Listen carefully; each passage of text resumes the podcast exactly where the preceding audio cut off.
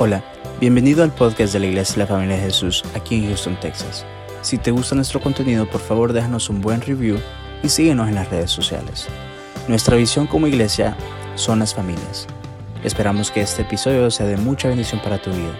Somos tu familia. Vamos a hablar esta mañana de una historia del Antiguo Testamento, pero que es contemporánea a nuestro tiempo, es lo que nosotros estamos viviendo en, este tiempo. Y se trata del pueblo de Dios. Y le cuento, mire, cuando el pueblo de Dios está bajo opresión, el pueblo de Dios empieza a clamar por el favor de Dios, empieza a clamar por la salvación de Dios. Y entonces el Señor escucha y pone en ellos paz. El Señor escucha y entonces bendice. El Señor escucha y entonces el Señor obra a favor.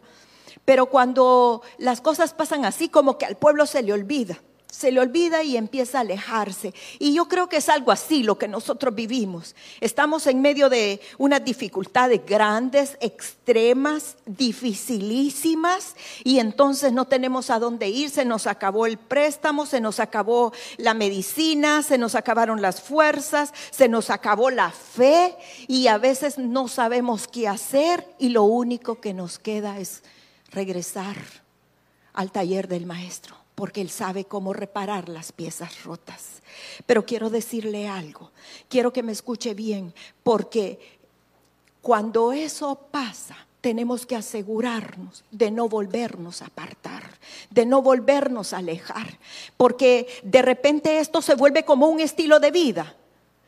Hay personas que tras una caída, otra, tras una enfermedad, otra, tras un accidente, otro, tras una escasez, otra. Y así es un ah, suceso seguido de muchos acontecimientos desastrosos en la vida. Y le digo, ¿por qué? Porque de otra manera no se aferran al Señor. Él es Abba. Hoy le cantábamos a Abba, hoy le cantábamos al Padre. Y el Padre sabe de qué manera moldearnos tengamos mucho cuidado porque yo no quiero vivir en ese constante ataque. Yo sé que estamos viviendo tiempos difíciles, tiempos inciertos, tiempos de inseguridad, tiempos en los cuales creemos que todo se va a derrumbar. Pero te quiero dar una noticia en esta mañana. El Señor está en este lugar. Y si tú has venido oprimido, si tú has venido bajo presión, si tú has venido sin esperanza, si has venido sin sueños, si has venido como un pábilo que humea sin fuerza alguna, estás en el lugar correcto porque el Señor está en este lugar. El Señor eligió esta mañana, esta casa, para derramar de su aceite, para derramar de su unción. Quiero contarle la historia de Gedeón en esta mañana. Mire. Él es un hombre como usted y como yo. Yo eh, nunca me había identificado tanto con un personaje como lo hice en estos últimos días con Gedeón, porque este, este hombre dice, eh, cuando tiene un encuentro con el Señor, le dice, Señor, pero ¿por qué me vistes a mí, Señor? Si yo soy este, el más pobre, yo soy el, el más pequeño, eh, yo prácticamente estoy acabado, Señor. Y el Señor le dice, Jehová está contigo, Alex, varón fuerte. Mire, es necesario que a veces el Señor nos hable directamente. Es necesario a veces que carezcamos de todo para escuchar la voz de Dios, para estar hambrientos. Así estaba este pueblo. Mire, los madianitas lo habían oprimido. Les estaban robando su trigo, les estaban robando sus ovejas, les estaban robando su ganado, sus vacas. Ellos no tenían que comer, ellos estaban viviendo en una situación precaria. Quizás usted se identifique con ellos y diga, ay, a mí ¿para qué me cuenta? Si yo ahorita estoy en esa circunstancia. Entonces usted se puede identificar con ellos y dice la palabra que eh, eh, eh, el Señor oye ese clamor porque el Señor escucha, el Señor está vivo y atento a los clamores de su pueblo. Dice que lo oye y viene a Gedeón y tiene una conversación con él y le dice, varón, esforzado, valiente, Jehová está contigo. Y entonces él empieza a poner excusas, como nosotros que a veces el Señor nos llama y, nos dice a través de alguien, mire, eh, le gustaría servir en esta posición. Ay, no, yo no, ¿cómo va a creer si es que a mí me cuesta? yo no sé hablar, yo no tengo gracia, a mí se me lengua la traba, yo no sé cómo hacer. Mire, le gustaría tener una célula en su casa. Ay, no, es que yo como, es que mucho trabajo, llego bien tarde a la casa y, y a veces el Señor te anda buscando y siempre hay una excusa. A veces el Señor necesita a poner a un animal a, asno hablarte para decirte lo que tienes que hacer para que lo entiendas. Mire, yo me pregunto una cosa. ¿Habrá sido necesario las cosas que hemos sufrido si tan siquiera hubiésemos estado atentos a la voz de Dios? Le aseguro que muchas de las cosas que hemos vivido no hubiera sido necesario pasarlas si hubiéramos escuchado la voz de Dios en el momento muchas de esas cosas se hubieran podido evitar. Pero también hay otra situación, hermanos. Hay una situación en la cual Dios permite desastres, terremotos, tsunamis, porque Dios nos quiere apartar de un mal de un peligro. Si no es de esa manera, no vamos a entender. Ahí estamos de necios.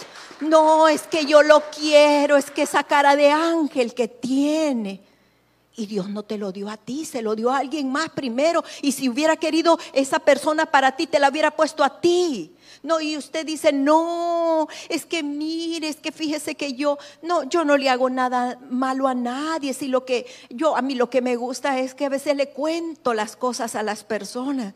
Pero si Dios te hubiera llamado como periódico, te hubiera puesto en el lugar de, de, vocera, pero si Dios no lo ha hecho, entiende por favor que no puedes ir en contra de la voluntad de Dios.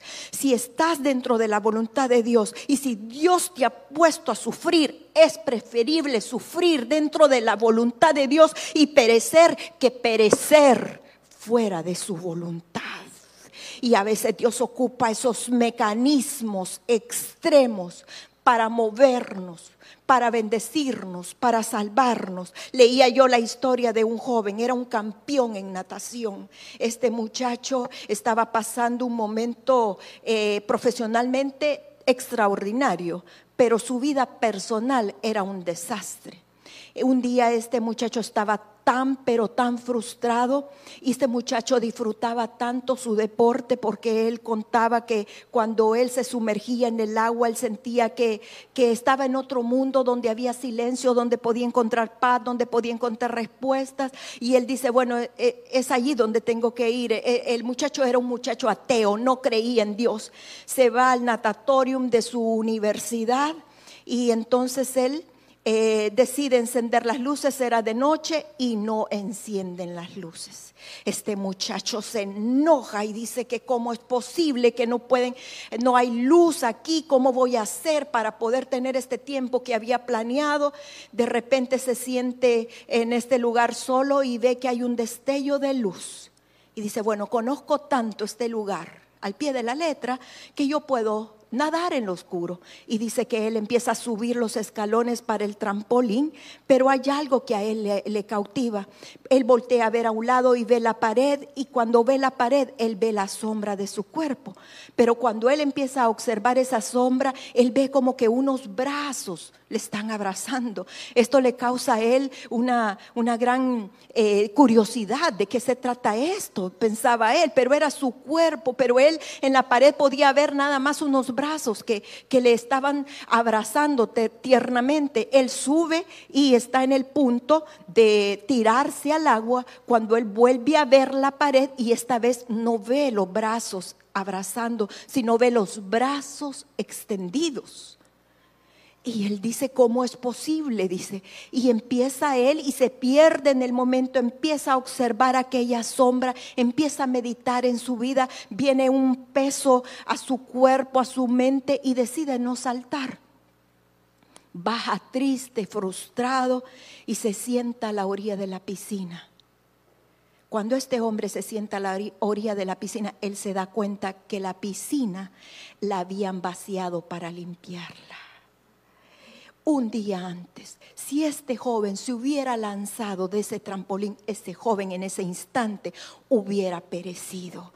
Así es Dios, amados. Muchas veces te ponen situaciones tan caóticas y tan duras porque te quiere salvar. Tú no lo sabes de qué. Tú no lo entiendes porque no conoces la historia completa, pero quiero decirte que esa historia la escribió alguien que te ama, la escribió Abba y el final es feliz. Y si todavía el final no lo has conocido, es porque tu historia aún no ha terminado, porque Él todavía está trabajando en tu vida, porque te ama. Y entonces, hermanos, volviendo a nuestra historia con Gedeón, este, este joven se tiene este encuentro este encuentro cambia su vida y aquí viene una parte sumamente importante, amados, porque después de verse él como se veía y de la revelación que él tiene, él elige adorar y alabar al ángel de Jehová. Mire, ellos tenían un gran problema. Sabe que cuando el ángel lo encuentra, él estaba sacudiendo la cebada en un lugar oculto porque no tenían que comer. O sea, él, estaban viviendo en un temor extremo. Pero mire que él, a pesar de todo, él elige adorar a Dios. Yo te quiero invitar a ti, iglesia, esta mañana, que si estás viviendo un momento de dificultad, un momento de tristeza, un momento de enfermedad, un momento de desesperanza, un momento de escasez, elige alabar a Dios. La Biblia habla del sacrificio de alabanza y creemos que el sacrificio de la alabanza es venir a la iglesia el domingo y cantar esos cantos hermosos como hoy cantábamos. Te digo, el, sacrificio de la alabanza es algo más. El sacrificio de la alabanza es decirle al Señor, tu, tu fidelidad me persigue porque tú has sido bueno cuando tu corazón te dice, estás loco. ¿Cómo puedes declarar eso si no tienes ni un centavo en tu cuenta de banco? El sacrificio de la alabanza es decirle al Señor, Señor, tú todo lo puedes. Estás loco y loca. ¿Cómo puedes decir eso cuando te han dado una carta de despido y de desalojo al mismo tiempo? ¿Cómo le puedes decir al Señor, Señor, tú eres mi pastor y nada me faltará? Cuando te han robado lo que más has amado, la vida te lo quitó, ¿cómo lo puedes hacer? Eso, amados, eso es sacrificio de alabanza. Eso es olor fragante delante del Padre. Este hombre lo hace, este hombre lo hace y, mire qué, qué tremendo es el Señor porque en ese instante Él empieza a recibir estrategias para la guerra. Mire, la alabanza es algo glorioso la alabanza es algo mágico, la alabanza es algo sobrenatural, porque en ese momento, mire, e, e, el Señor lo que le dice, le dice a este Gedeón, le dice, mira, le dice, vas a reunir, vas a hacer una convocatoria, espérese. ¿Sabe qué pasa? No quiero dejar por alto esto. Cuando Él ofrece el holocausto, ¿sabe qué pasa? El báculo del ángel de Jehová toca la ofrenda y la quema y desciende fuego. Esto es importante. ¿Por qué? Porque el Espíritu Santo es ese fuego en tu vida. Cuando el Espíritu Santo consume lo que a Él no le agrada, pasan cosas extraordinarias. Muchas veces locas, pero relocas. Pero así trabaja el Señor. Así se glorifica el Señor. Y entonces este, eh, el, ángel de Jehová le dice, mira, le dice, vas a ir a conseguir unos, unos chofares, le dice.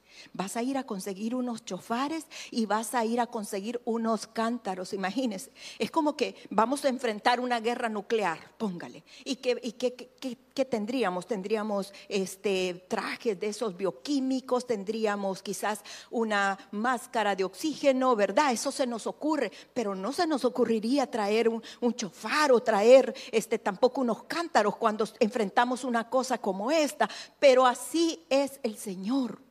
Él es único, Él es especial. Y entonces este hombre dice que convoca a la gente, convoca mucho ejército.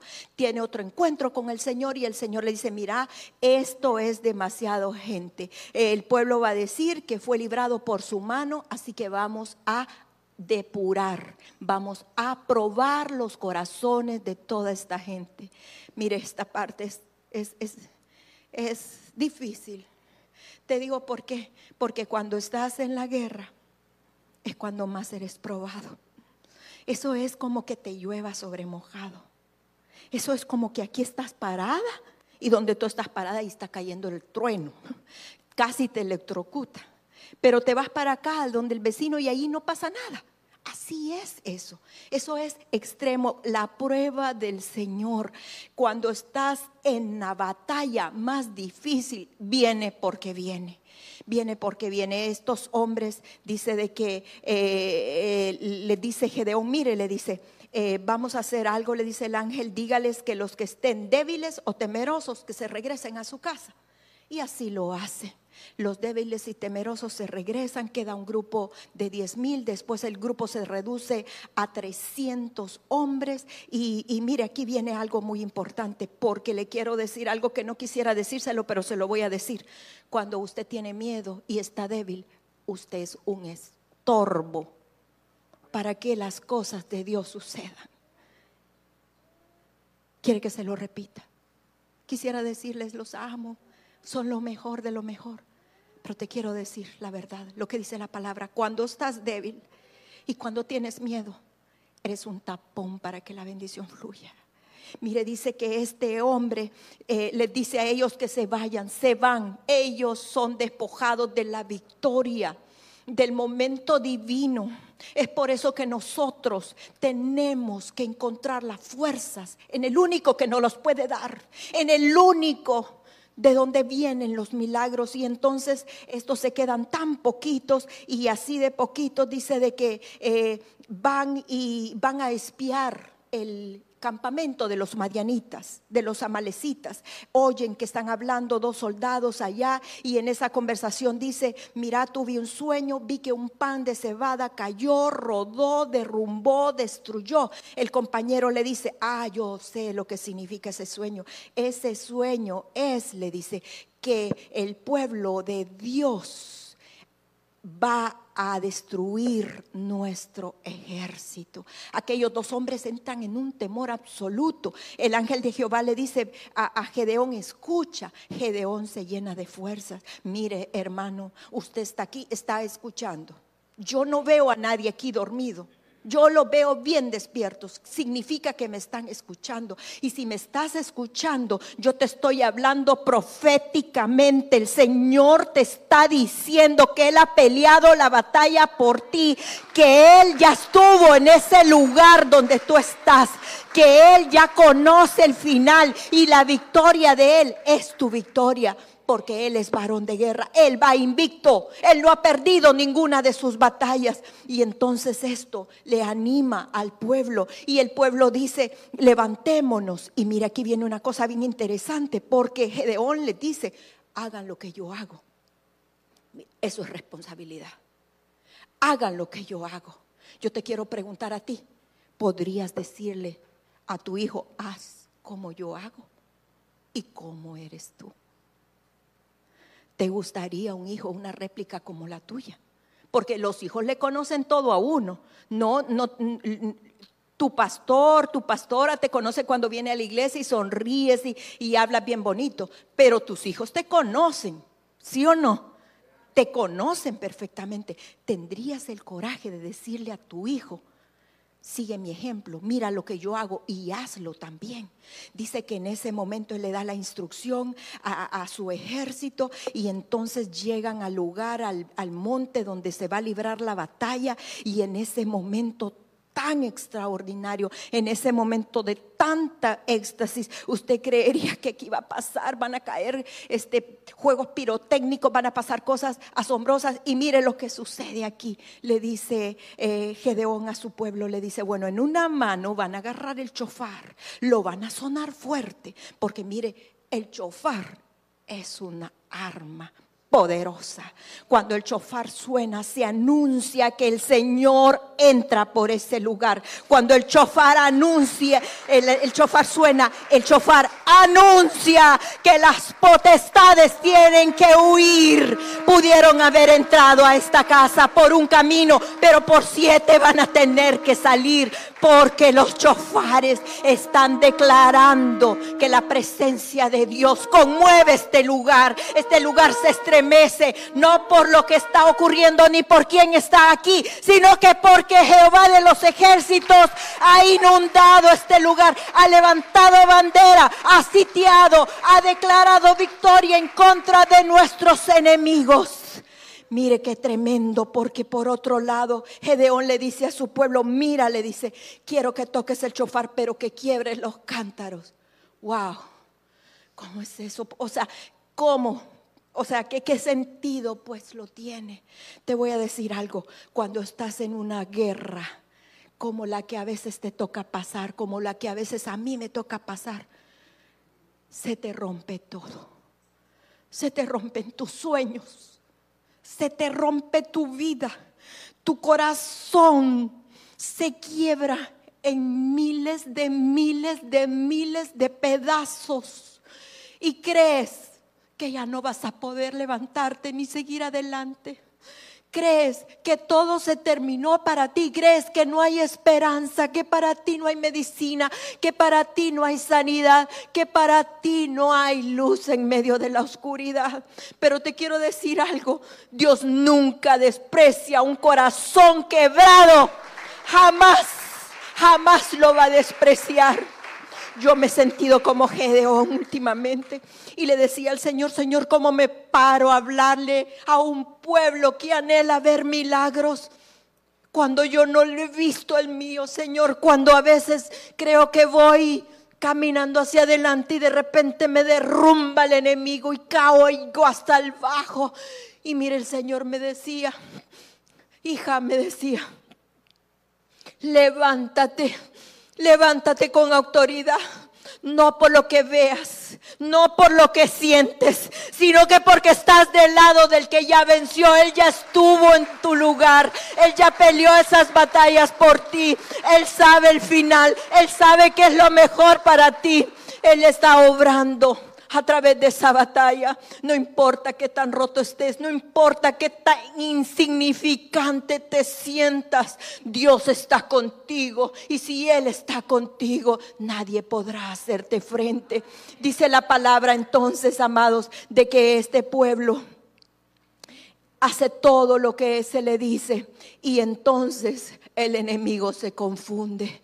Mire qué tremendo, amados cuando disponemos nuestro corazón, cuando nuestra actitud es la correcta. Quiero decirte que lo que haces es que Satanás se confunda y todos sus secuaces juntamente con él. Quiero recordarte que la victoria es del Señor que esa batalla que estás peleando no te pertenece a ti, le pertenece al Señor. Y Satanás fue avergonzado en la cruz del Calvario, ahí fue exhibido, ahí él fue ridiculizado como un payaso. Él no te puede hacer frente, porque aunque mil y diez mil caigan a tu lado, hasta ti no llegará, dice el Señor. Y si muero, moriré, pero moriré valientemente creyendo que mi redentor vive. Miren, amados, miren, miren qué escena más extraordinaria lo que el Señor hizo con su pueblo. Dice que todos se mataron entre ellos, todos se confundieron. El mismo milagro hará el Señor en tu vida. Y yo quiero recordarte algunos puntos importantes. Si usted trajo su Biblia, por favor acompáñeme. He querido narrar la historia de una manera lo más breve posible, pero quiero que usted recuerde en esta mañana. Verdades, confesiones de fe que Dios ha escrito para nosotros. Número uno,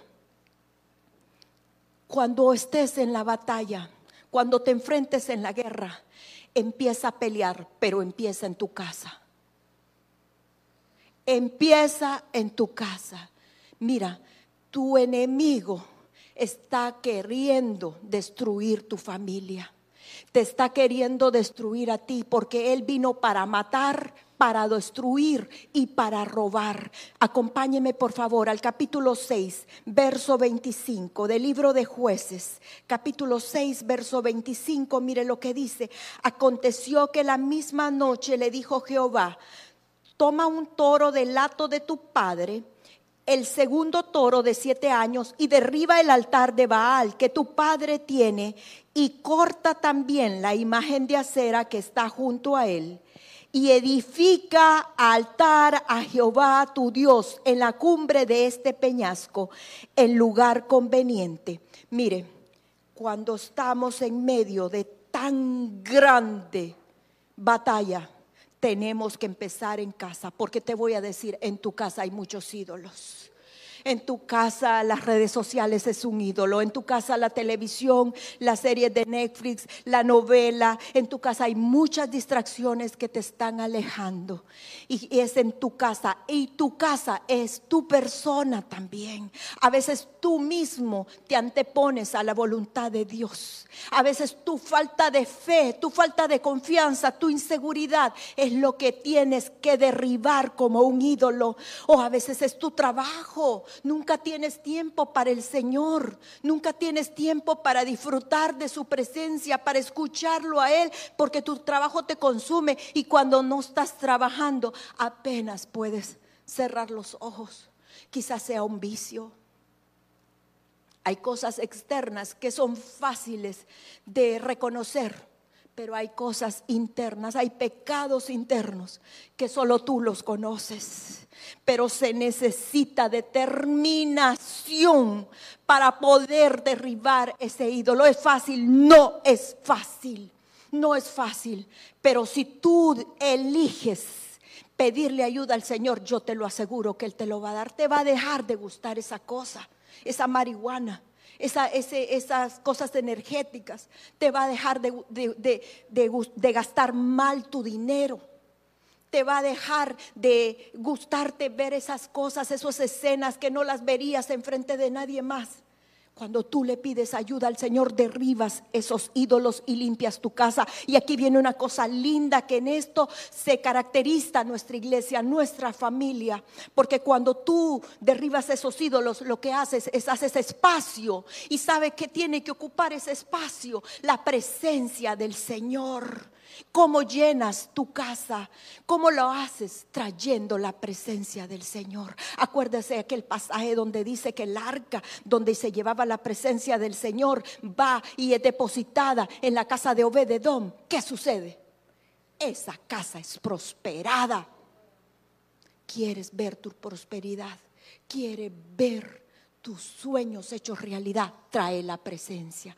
Pero primero limpia esos ídolos y levanta un altar. Estoy ansiosa que me busques a la salida y me preguntes cómo se hace, porque yo te lo, te lo voy a decir de primera mano.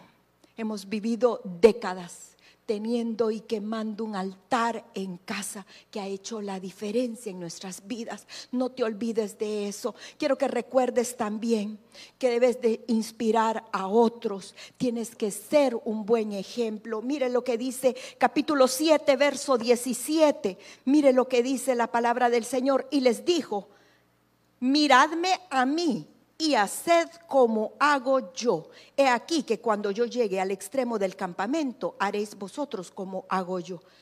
No se olvide que usted está inspirando a otros. No se olvide que está en una guerra donde a veces uno cae y ese que ha caído usted lo tiene que levantar en el lomo. No lo puede dejar. No pueden haber bajas. Nadie se queda. Estamos en la cumbre. Estamos a punto de alcanzar las promesas. Pero debes de inspirar a otros con tu ejemplo, con tu testimonio, con tu integridad es tiempo de ponernos a cuenta, de buscar santidad. Dios habita en medio de la santidad. Dios se complace en la santidad. Iglesia, no podemos juzgar, no podemos jugar con Dios, no lo podemos hacer, no podemos ser cristianos denominacionales viviendo vidas salvajes peor que una bestia. Basta. Basta porque Dios es un Dios consumidor. Dios es un Dios de justicia. Él ama la justicia. Debemos de procurar eso, hermanos. Tenemos el, el, el, el tesoro en nuestras manos. Hace falta ponerlo en práctica, pero Él ha prometido que estaría con nosotros. No estamos solos, Él está con nosotros. Mire, vaya conmigo, capítulo 7, verso 18. Qué tremendo es este verso. Dice, yo tocaré la trompeta y todos los que estarán conmigo y vosotros tocaréis entonces la trompeta alrededor de todo el campamento y diréis, por Jehová y por Gedeón. Mire, aquí me, aquí me tocó leer y leer y leer este verso, porque al principio Gedeón confiesa que él es el más pequeño de la tribu de su casa, que él es el más pobre, que él es el más insignificante. ¿Y qué pasa aquí? Que Gedeón le dice a su ejército, que van a tocar las trompetas y que van a, salir a la batalla y que van a gritar en el nombre de Jehová y en el nombre de Gedeón. Y digo yo, bueno, ¿qué le pasó a este? Se le subieron los humos, dije yo, qué rápido pensé. Pero ¿sabe qué? El Señor me decía, en la batalla tenemos que estar unidos. No importa quién es el que va enfrente, no importa quién es el que va atrás, no importa quién está, pero tenemos que estar unidos. Sabe que en mi país libramos una guerra civil, una guerra de guerrillas. ¿Y sabe cuál era el lema de, de la guerrilla? El pueblo unido jamás será vencido. Yo le digo a la iglesia ahora, una iglesia unida no va a poder hacerle frente a Satanás. Una casa unida va a levantarse porque va a estar sobre la roca. Una familia unida va a glorificar el nombre de Dios y los demonios van a tener que huir. Cuando un ejército, cuando una iglesia, cuando una familia, cuando un matrimonio decide unirse, levantan un vallado de fuego.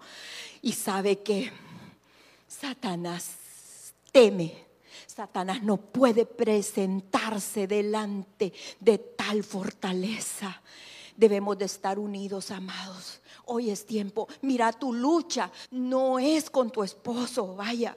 No es con tus hijos. Entiéndelo, por favor. Tu lucha es contra huestes y potestades de maldad. Pero dice la palabra que nuestras milicias no son de esta tierra, sino del reino gozamos de esa bendición. Podemos declarar la palabra profética. Le podemos decir al enemigo, tú vienes con espada, tú vienes con jabalina, pero yo vengo en el nombre de Jehová de los ejércitos, quien hizo la tierra. Y él me ha dado la victoria. Tú le puedes decir al enemigo cuando esa enfermedad te ataque, cuando no puedas moverte porque te duele todo, cuando no puedas ver porque tu visión se ha nublado, tú le puedes decir, Satanás, te equivocaste de persona y te equivocaste de lugar, porque el Señor compró mi sanidad. Tú estás debajo de la planta de mi pie. Recuérdalo, Satanás, puedes hacerlo. Puedes hacerlo, pero solo cuando tú estás unido, porque en la unión está la fuerza. Quiero recordarte que nosotros somos escogidos para estas pruebas. No es fácil. Hubiera sido más bonito ser el adorno nada más y no tener que pasar estas pruebas. Mire, en la palabra dice eh, de que eh, el ejército tuvo que ir al río y tuvo que el Señor ver cómo bebían el agua. Los que vivieron de un, de un modo tuvieron que quedarse a un lado, los que bebieron del otro tuvieron que quedarse al otro lado. Dios está viendo y te está probando. Él quiere ver cómo reaccionas ante cada circunstancia. Él quiere ver si reniegas. Él quiere ver si maldices. Él quiere ver si te das por vencida. Pero yo te voy a decir algo. Aquí está el secreto de la victoria. Escúchalo bien, por favor. Porque tu posición en la guerra importa. Y sabes cuál debe de ser tu posición. Tienes que estar firme. Venga, acompáñeme. Capítulo 6, verso 21. Mire lo que dice el Señor.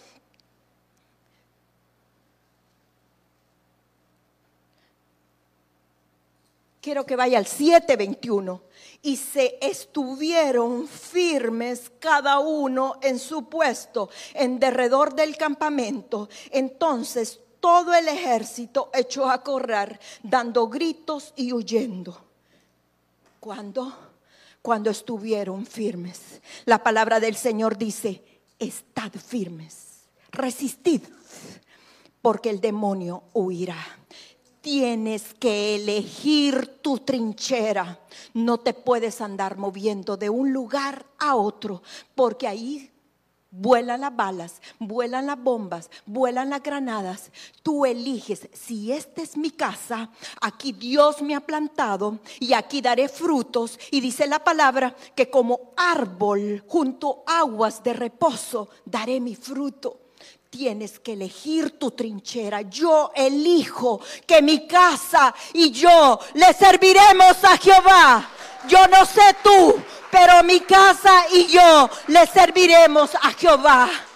Así se libran las batallas, amado, de esa manera, con valentía, pero con mucha firmeza. Quiero recordarte que cuando tú eliges tu posición correcta, Dios ocupa el lugar que a Él le pertenece. Te recuerdo, no es tu batalla, no es tu batalla. La batalla es del Señor, pero la victoria del Señor sí es tu victoria. Cuando tú eliges tu posición, tú dices, Señor, esta es la puerta de la hermosa. Aquella puerta, Señor, cuando yo pase, cuando mis hijos pasen, van a ser atraídos. Y tu palabra dice que serán enseñados en esta casa y serán como plantíos de olivo junto a mi mesa. Cuando tú eliges tu trinchera como tu casa, tú estás firme y le dices al enemigo, ¿sabes qué? Esta mi casa es casa de pan aquí yo voy a alimentarme, aquí yo voy a comer. Cuando tú eliges esta casa, tú dices, esta es mi casa y aquí es el pozo de Bethesda, aquí cada servicio, aquí cada día, el ángel de Jehová se pasea, revolotea las aguas y cada vez que yo paso, esas aguas traen sanidad a mi vida. Qué bueno es el Señor, amados. Qué lindo es el Señor que nos tiene este, en este lugar, pero unidos en un mismo sentir. Dice la palabra, ¿cómo van a andar dos juntos si no se ponen de acuerdo? Tenemos que estar de acuerdo, estamos en la misma lucha, vamos hacia adelante, marchamos hacia adelante, marchamos hacia la victoria, amados. No importa lo que diga la gente, no importa porque la palabra dice que si han conspirado contra ti, no lo hacen contigo, lo hacen contra el Rey de Reyes y Señor de Señores, y Él se levanta a pelear por ti. Si estás en el horno del fuego, si los leones te están acechando, amados, el Señor tiene la facultad para cerrarle la boca a los leones y ni siquiera un cabello de tu cabeza va a ser consumido. Yo le creo al Señor. Si todo lo que te dije te parece hueco, te voy a decir algo, no lo olvides, por amor de Dios. Créale al Señor, créale a sus promesas, créanle que Él es real. Es imposible agradar a Dios si no le crees, si no crees a sus promesas. Si tú no crees en el cielo, nunca verás el cielo. Si tú no crees en un Salvador para tu vida, tu vida está perdida para el horno del fuego. Si tú no crees que sus promesas son de prosperidad para darte una vida mejor, quiero decirle que siempre va a vivir una vida miserable. Digan lo que digan. Créale al Señor. Abrace esa verdad. Estamos en esto juntos. Tenemos la victoria. Él ya la escribió. Solo hace falta que le sigamos a Él y le creamos. Yo quiero convocar ahora un ejército de valientes, no temerosos. Lo siento, los amo a todos, pero aquí no sirve la gente con miedo, la gente de doble ánimo. Aquí no sirven los débiles, porque aunque yo soy débil, yo le puedo decir al Señor, fuerte soy en ti. Aunque el enemigo me haya dicho, ¿por qué te vas a levantar a declarar semejantes verdades si tú estás aplastada? Yo le he dicho al Señor, Señor, derribada pero no destrozada, Señor. Perseguida, Señor. Pero aquí estoy con mi corazón hecho pedazos, pero tú dijiste que no me ibas a despreciar. Aquí hay un ejército de valientes. Si esta palabra era para usted, yo te invito, levántate. Levántate en fe. Marcha en esta mañana. Marcha hasta la victoria. Acompáñame. Acompáñame. El Señor está esperándonos con galardones grandes. Yo quiero orar contigo en esta mañana. Por favor, repite conmigo, Señor perdóname. Cuántos errores, Señor. Cuántas malas decisiones. Hoy rindo mi vida a ti. Hoy yo declaro que tú eres el Señor de mi vida. Hoy me arrepiento. Hoy es un nuevo día. Hoy decido obedecerte a ti. Hoy te hago el Dios de mi vida, el Dios de mi familia, el Dios de mis generaciones. Yo creo, Jesús, que eres Dios, que moriste por mí, que estás en un lugar preparando una morada para mí, que el día que yo parta contigo, iré y reinaré juntamente contigo. Te abro mi corazón, es tuyo, Rey, tómalo. Tómalo y haz con mi vida como a ti mejor te parezca. Yo te quiero preguntar, fue la primera vez que hiciste una oración así, entregándole, rindiéndole tu vida al Señor. El Señor ve, Él es Jehová Roy. El Señor oye. Tu nombre ha sido escrito en el libro de la vida. Pero ahora, ejército, vamos a profetizar. Ahora es hora de marchar y lo haremos creyendo hacia adelante, hacia la victoria, unidos Vamos.